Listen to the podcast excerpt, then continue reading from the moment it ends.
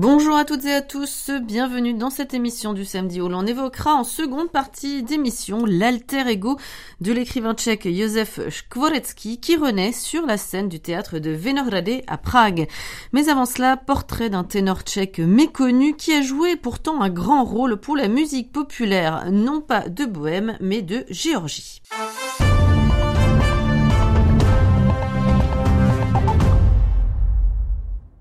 Ténor de la seconde moitié du XIXe siècle, Joseph Navratil est plus honoré en Géorgie que dans sa bohème natale. C'est que celui qui a ensuite pris le surnom de Ratili a largement contribué au patrimoine musical de ce pays du Caucase, dont le traditionnel chant populaire polyphonique est si spécifique qu'il figure au patrimoine culturel immatériel de l'UNESCO et que la chanson populaire Tchakroulo a été envoyée dans l'espace en 1977.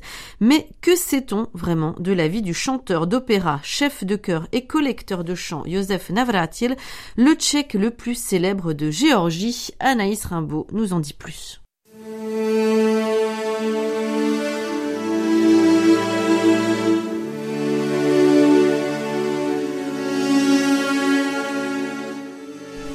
Joseph Navratil, un prénom courant suivi d'un patronyme tchèque très habituel lui aussi. D'ailleurs, trois de ces homonymes font l'objet d'une entrée dans la version tchèque de l'encyclopédie en ligne Wikipédia. Un peintre de la première moitié du XIXe siècle, un prêtre et écrivain du tournant du XXe siècle et enfin un ténor de la seconde moitié du XIXe siècle. C'est toutefois sous le pseudonyme Ratieli que ce troisième Joseph Navratil s'est inscrit dans l'histoire, du moins dans l'histoire de la Géorgie, où il a activement participé au développement du chant polyphonique traditionnel dans ce pays du Caucase.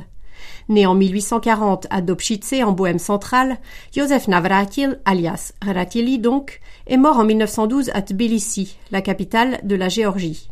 Fils d'un paysan pauvre, bientôt orphelin de mère, il est le seul des enfants de la fratrie à avoir fait des études au premier institut des enseignants de Prague.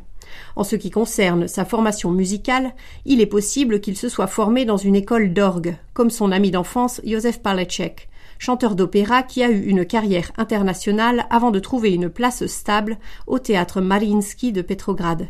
C'est d'ailleurs peut-être d'après son exemple que Navratil aurait lui aussi cherché à exercer son talent à l'étranger. En effet, à Prague, Josef Navratil chantait au théâtre provisoire Prozatimni Divadlo, mais toujours dans le chœur. Ainsi, c'est à Helsinki, alors qu'il avait une trentaine d'années, que Josef Navratil est monté sur scène en tant que soliste pour la première fois. La Finlande faisait alors partie de l'Empire russe et accueillait de nombreux musiciens tchèques.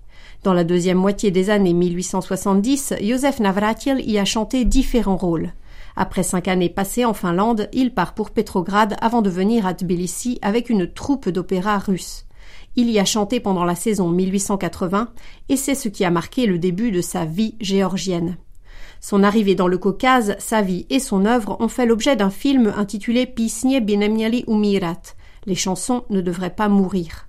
Une coproduction soviéto-tchécoslovaque réalisée en 1983 et présentée comme biographique, mais dont le récit est sans doute largement romancé, comme l'explique Wojciech Kubets, président de l'association tchéco-géorgienne Bohemica.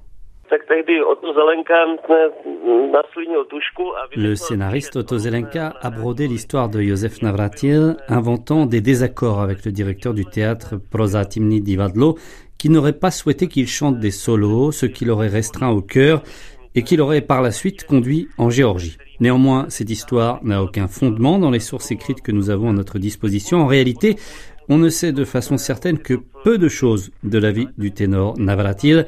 Le scénariste Otto Zelenka avait néanmoins raison sur un point. Josef Navratil chantait dans le chœur du Prozatimni Divadlo et il n'y a jamais été soliste. Mais on ne sait pas du tout pourquoi et rien ne prouve que c'était parce que le directeur ne le souhaitait pas. En réalité, la biographie de Ratili n'a rien de théâtral et elle n'offrait pas d'éléments pour la trame du scénario. C'est pour ça qu'Otto Zelenka a dû inventer les intrigues qu'il a fait figurer dans son film, mais aussi euh, la nostalgie de la patrie du protagoniste, je dirais que ce sont des conclusions auxquelles il est parvenu, se disant que l'histoire pourrait s'être passée comme ça, disons qu'il s'agit d'une licence artistique de la part du scénariste.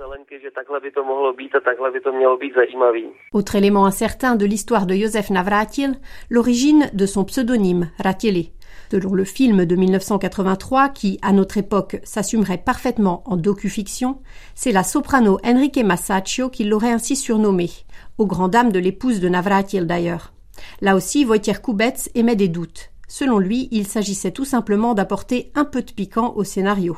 Quant aux véritables motivations de Josef Navratil, elles étaient sans doute beaucoup plus pragmatiques. À vrai dire, on n'en sait rien. Il semblerait qu'il ait voulu simplifier son nom pour le rendre plus facile à prononcer et à retenir. De plus, avec le i à la fin, cela pourrait sembler italien. Or, à l'époque, l'opéra était le domaine des Italiens. Il s'agissait donc peut-être tout simplement d'un nom de scène cherchant à sonner italien.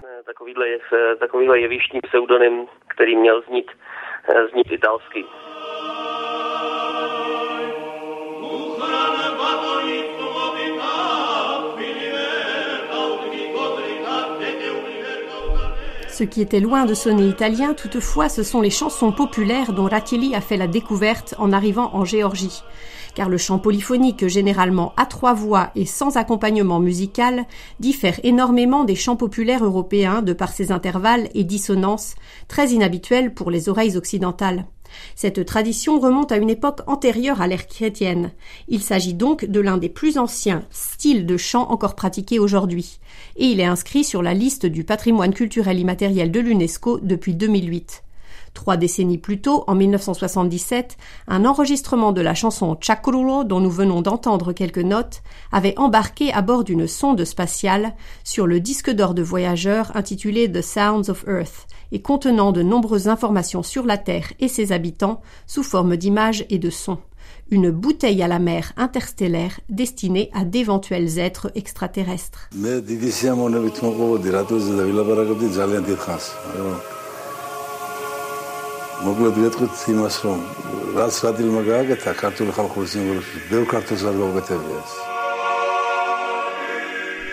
Beaucoup plus terre à terre et réaliste, le court métrage documentaire Zbormester, le chef de chœur, réalisé en 2016, rend hommage à Josef Navratil.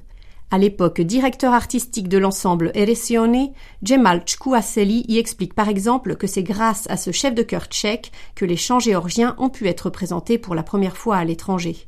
Pour Radio Prague International, Wojciech Kubetz revient sur l'activité musicale de la télé en Géorgie. À son arrivée en Géorgie en 1880, Joseph Navratil a chanté pendant une saison à l'opéra, mais par la suite, c'est avant tout en tant que professeur de chant qu'il a gagné sa vie.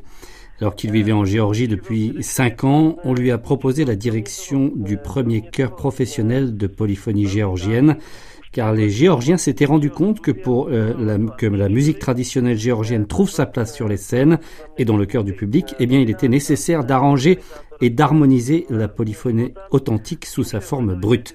Cette démarche serait aujourd'hui critiquée. En harmonisant les chants traditionnels, il les modifiait, bien évidemment. Quoi qu'il en soit, il a ensuite formé la première chorale géorgienne, appelée Chœur Agnashvili. Il y a recruté des chanteurs originaires aussi bien de l'Est que de l'Ouest du pays, parmi lesquels des chanteurs de renom tels que Zakaria Paliashvili, qui est habituellement considéré comme le fondateur de la musique classique en Géorgie.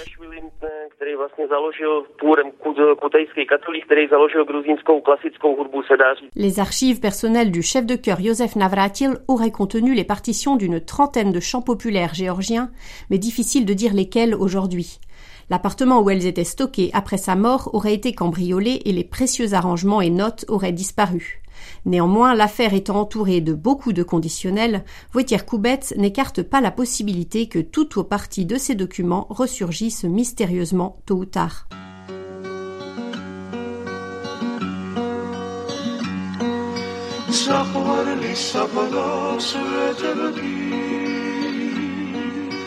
ورناخه دادار گل ما. مولا مستوری ویرادی ساده خرچه بسول گل. مولا مستوری Outre les informations non avérées mises en scène dans le film de 1983, un autre mythe sur la vie de Ratili est colporté cette fois-ci sur Internet.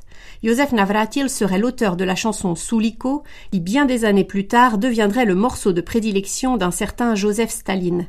Car l'homme d'État soviétique était, rappelons-le, d'origine géorgienne.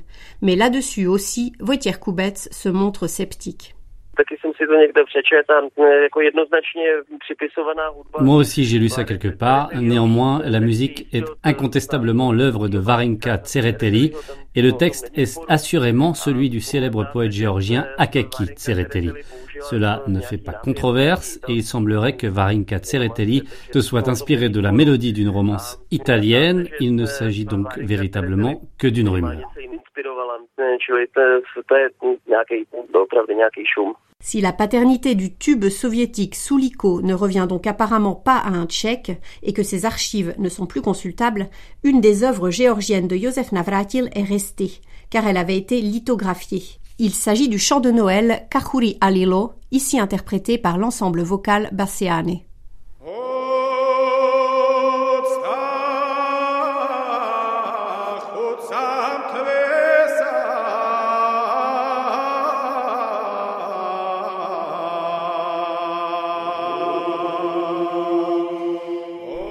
Outre ce classique chant de Noël, les Géorgiens connaissent pour la plupart quelques éléments de la vie de Joseph Navratil ainsi que son héritage. Beaucoup plus en tout cas que les Tchèques, qui ne sont pour la majorité pas au courant de son existence. Wojciech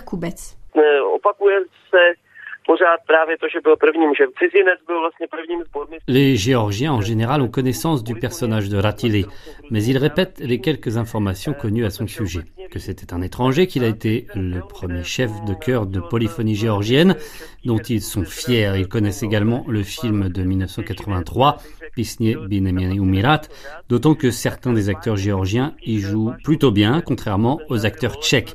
Ainsi, je dirais que oui, c'est une personnalité connue et appréciée en Géorgie, même si on ne sait que peu de choses sur lui.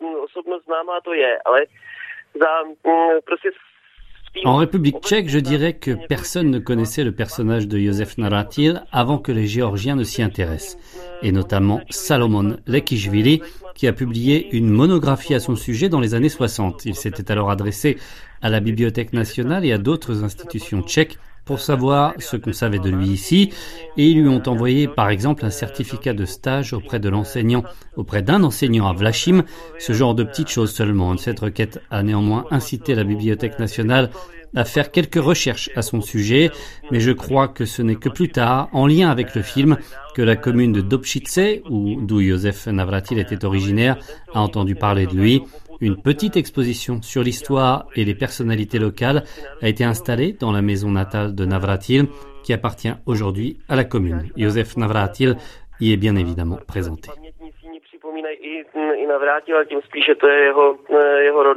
Dans le même esprit, en 2015, une plaque commémorative a été inaugurée sur la façade de la maison de Tbilissi où Josef Navratil a vécu et où il a fini ses jours en 1912 et de nombreux chœurs et ensembles polyphoniques professionnels et amateurs s'inscrivent dans l'héritage de Ratili et s'en réclament, en Géorgie mais aussi à l'étranger, y compris en République tchèque. D'ailleurs, pour évoquer son histoire, l'ensemble national de chant et de danse Eresione ne manque jamais de citer le chœur fondé par Ratili. Et les ensembles vocaux géorgiens aiment également interpréter certaines des œuvres non géorgiennes du chef de chœur tchèque, notamment le chant suédois à l'origine Chukchuchi Chamorboda, ici interprété par l'ensemble Savanais, sur lequel se termine ce portrait du tchèque le plus célèbre de Géorgie.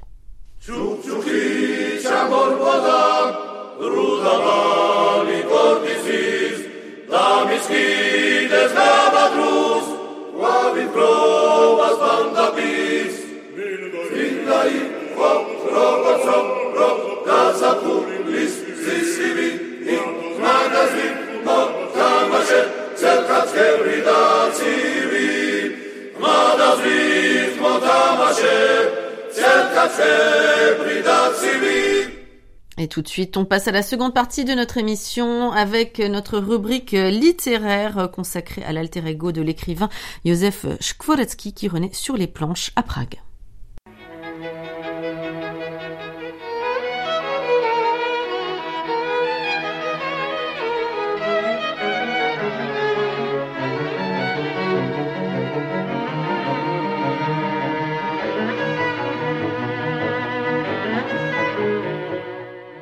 Rencontre littéraire.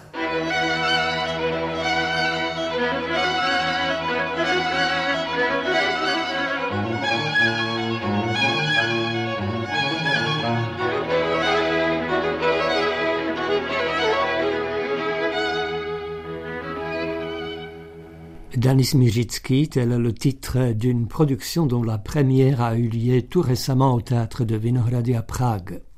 Les auteurs de cette production ont adapté pour la scène, et avec bonheur, la vie du héros de toute une série de romans de Josef Skvoretsky, qui avait conçu ce personnage comme une espèce de son autoportrait littéraire.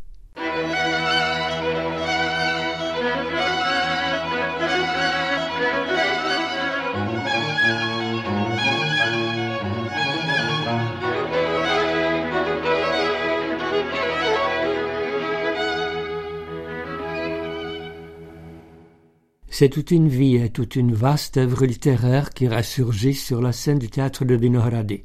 Pour l'écrivain Josef Skvoretsky, le personnage de Danis Miritsky était comme une sorte de miroir. Dani était son alter ego, un être qui vivait avec lui, qui mûrissait, vieillissait avec lui, qui partageait son existence avec ses hauts et ses bas, et qui reflétait donc ses expériences.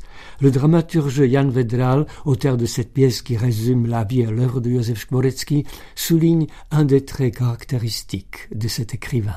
Ce qui me fascine dans les œuvres de Josef Skvoretsky, c'est qu'il était un auteur qui, instinctivement, par sa nature même, résistait à toutes sortes d'idéologies manipulatrices. Il tenait beaucoup à sa perception personnelle de la réalité, à son analyse critique et à l'étude des sources littéraires, il dit que sa situation habituelle est une expérience profondément vécue qui s'appuie sur une étude solide et que tout cela est confronté avec un vécu momentané et son image médiatique. Le personnage de Dany traverse presque toutes les œuvres majeures de Josef Skvoretsky. Il apparaît dès 1958 dans Les Lâches, roman qui jette un regard désabusé sur les événements de la fin de la guerre et qui fait scandale à l'époque. C'est le premier volet de la pentalogie romanesque auquel l'écrivain ajoutera progressivement les romans L'escadron blindé, Une chouette saison, Miracle en bohème et finalement aussi L'ingénieur des âmes humaines. Le caractère original et l'humour particulier de ses œuvres sont très appréciés par Radovan Lipus, qui a signé la mise en scène du texte préparé par Jan Vedral et qui ne cache pas son ambition de faire réfléchir le public, mais aussi son intention de l'amuser. Nous nous appuyons sur l'attitude de Josef Skvoretsky lui-même qui refusait de se désigner comme artiste et se considérait comme un amuseur. Nous savons bien sûr que c'était une espèce d'hyperbole et que Josef Skvoretsky était un auteur et un écrivain accompli, mais c'est l'expression d'une tendance dénuée de sentimentalisme qui lui permettait de percevoir autrement même les moments les plus dramatiques de l'histoire du peuple tchèque au XXe siècle, depuis l'occupation allemande en passant par le putsch communiste de 1948 jusqu'à l'invasion soviétique en août 1968. Il parle donc de choses très sérieuses avec le détachement d'un amateur de jazz.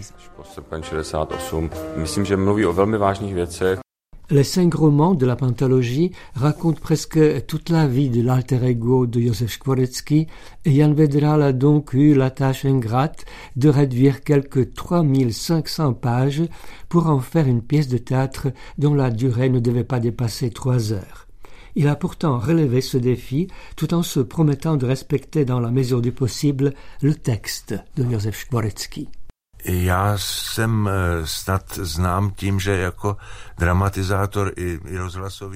On sait bien, je pense, qu'en tant qu'écrivain, ayant toute ma vie adapté des œuvres littéraires pour le théâtre et pour la radio, je sers toujours les auteurs de ces œuvres et que dans toutes mes pièces, il y a quelques 90% de textes tirés euh, de ces œuvres et des pensées de leurs auteurs. Je ne les utilise pas comme un trampoline pour ma propre exhibition intellectuelle, comme cela arrive parfois.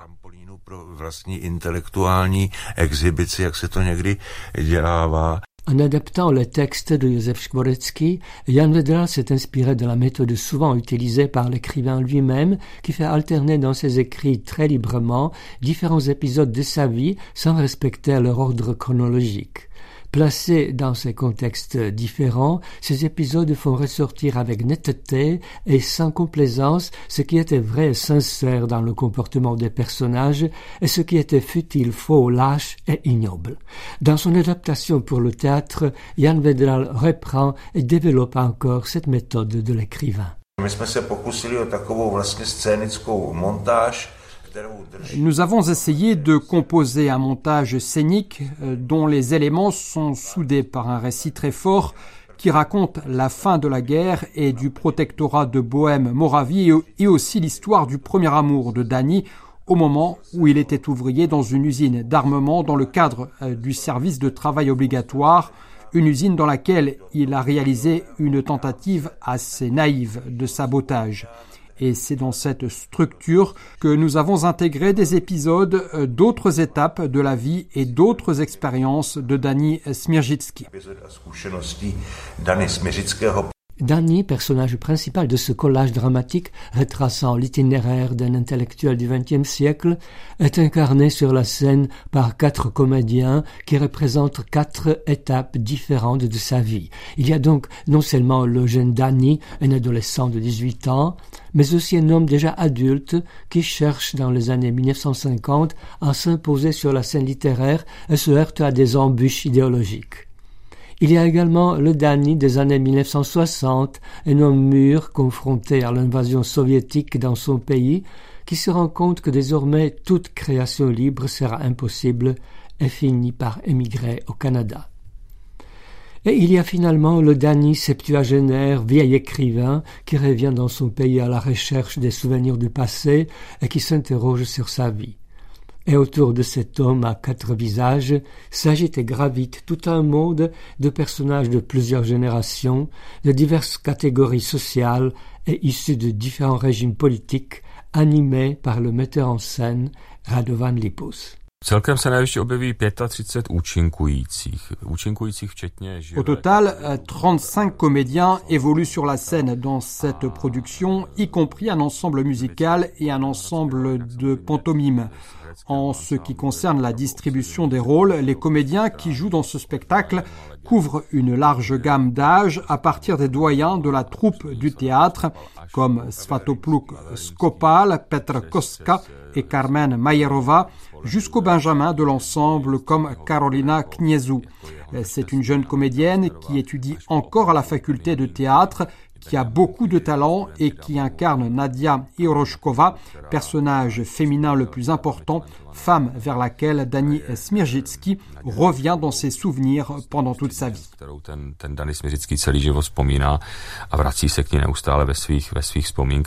C'est un grand spectacle plein de vie et de dynamisme qui envahit toute la scène du théâtre de Vinohrady, un spectacle composé de musique, de chant, de danse et de pantomime, mais qui n'est pas un divertissement gratuit. Par son humour corrosif, par ses répliques pertinentes et par le choix des situations significatives, il révèle le caractère véritable des personnages elle nous fait réfléchir non seulement sur leur comportement qui, parfois, peut nous sembler irraisonnable et même absurde.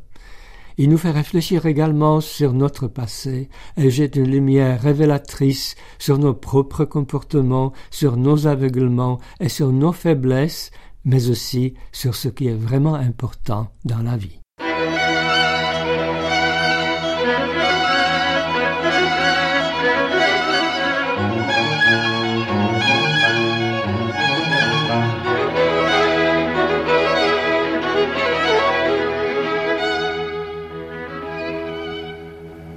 C'est avec cette rubrique littéraire proposée par Václav Richter que s'achève cette émission. Vous le savez, l'actu tchèque en français, ça continue sur les réseaux sociaux. Précipitez-vous euh, sur euh, Internet pour vous abonner à notre compte Twitter qui est actualisé tout au long de la journée. Radio Prague International est également sur Facebook. N'hésitez pas à nous faire part de vos commentaires. Vous pouvez aussi jeter un œil à notre compte Instagram. Merci à toutes et à tous de votre fidélité. Bon vent, ahoy